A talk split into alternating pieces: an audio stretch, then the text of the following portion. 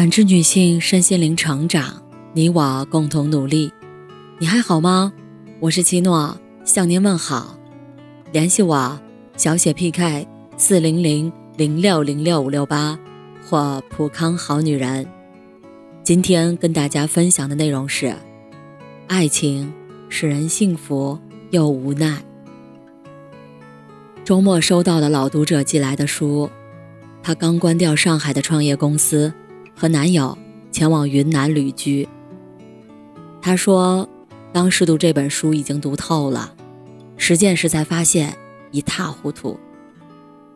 是啊，我回她说，一个听了千百遍的道理，在二十岁、三十岁、四十岁，人生不同的阶段去读。都会诞生新的理解和感悟，哪敢说什么看透了人生啊？只有不断往前翻滚的生活和脑袋。人对事物的认知总是螺旋上升的，比如爱情。去年第三季度出来的结婚数据又狠狠降了许多。不过令人意外的是，女性对待婚姻的消极完爆男性。也或许，并不怎么令人意外。女生天然多一份感性的细腻敏感，自然多一份感性的副作用。和学习、生活、工作相去甚远的是，爱情几乎是门玄学。看似一丝丝有迹可循的规律，不知道什么情况发生在我们身上的，总是充满意外的戏剧性，未知。使人产生恐惧。我们很忙，懒得在充满不定数的事情上浪费太多的不安。慢慢的，就把爱情列入了非必需品了。只是有一点可惜，爱情是人间为数不多的美好。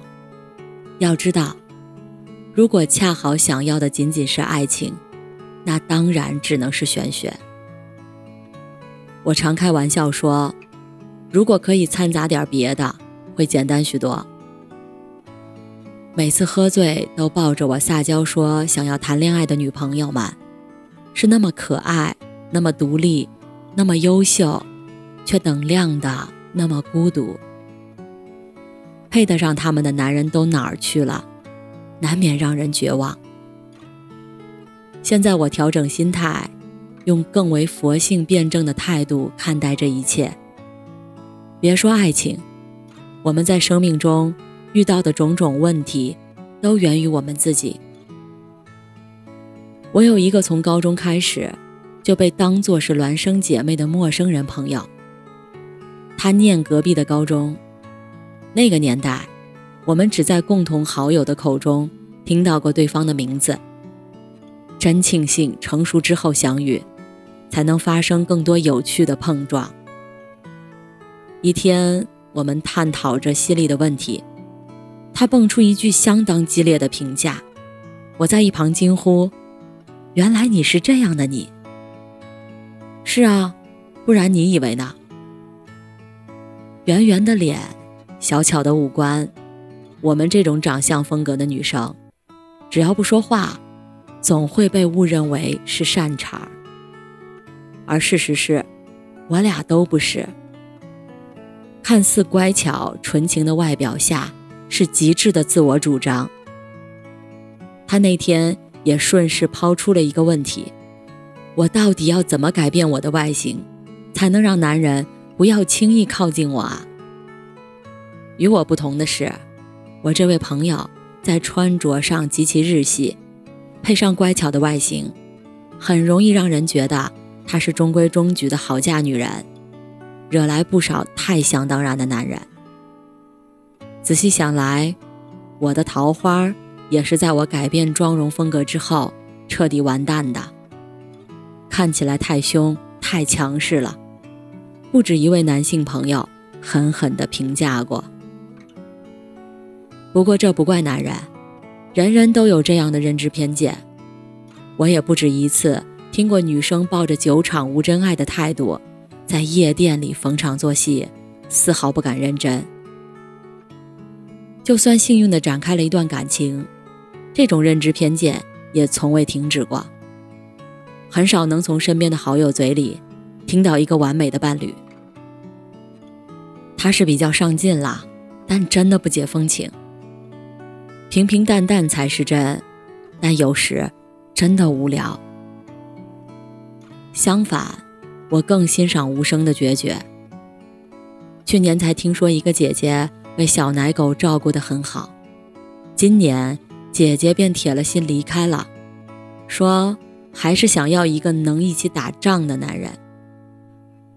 姐姐高冷无情，既不可怜苦苦守候的小奶狗，更不可怜又独自一人走进风雪里的自己。自己的选择。想方设法承担，姐姐们总是多一分人间清醒的性感。所有选择都自带痛苦，我们能做的从来不是完美的选择，只能是种相对舒适的姿态。抱怨自己的选择是真的有点傻了。而那个总是挂在我身上说想恋爱的女人，总能遇到问她借钱不还的渣男。对前两个月刚谈恋爱的女朋友，我和她说：“不要被骗钱了。”她还把我的虎狼之词直接截图发给了男友。别怪我一点也不浪漫，我对男人的警惕心全是姐妹们培养起来的。身边值得写进教科书的案例实在太多了。怀着戒备谈恋爱当然是不酷的，我也不推广。只是谁不想一头撞进爱情的怀抱就好，但前提是，我们有放下戒备的眼光和安全气囊。不过我很开心，他们即便被骗了钱，至少也一定会打起精神来要回来。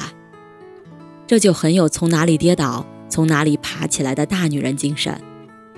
前几天家里突然杀过来一个朋友，向我传授了一个晚上的社交之道。你以为那些名媛是真心喜欢爱马仕、珠宝、豪车吗？那些只是他们的社交敲门砖，装装样子。装装样子成了大多数社会人的常态。然而，爱情里需要的是我们最真实的样子啊！那过于真实、太放得开、随时把人吓死的个性，会有什么优缺点呢？好处是，我们只需要做自己，就足够让对方喜欢；坏处是，对方不期待我们改变的同时，当然也不会为了我们改变。好不容易吵了一架，算不上磨合，不过是把之前的认知再一次强化。既然我想拥有继续做自己的权利，便要接受对方也继续做自己。这样幸福又无奈的感悟。或许就是相处的奥义了吧。不过，在爱情里伪装游戏好玩，还是真实人生刺激，还是要问清楚自己。感谢您的收听和陪伴。如果喜欢，可以关注我，联系我，参与健康自测。我们下期再见。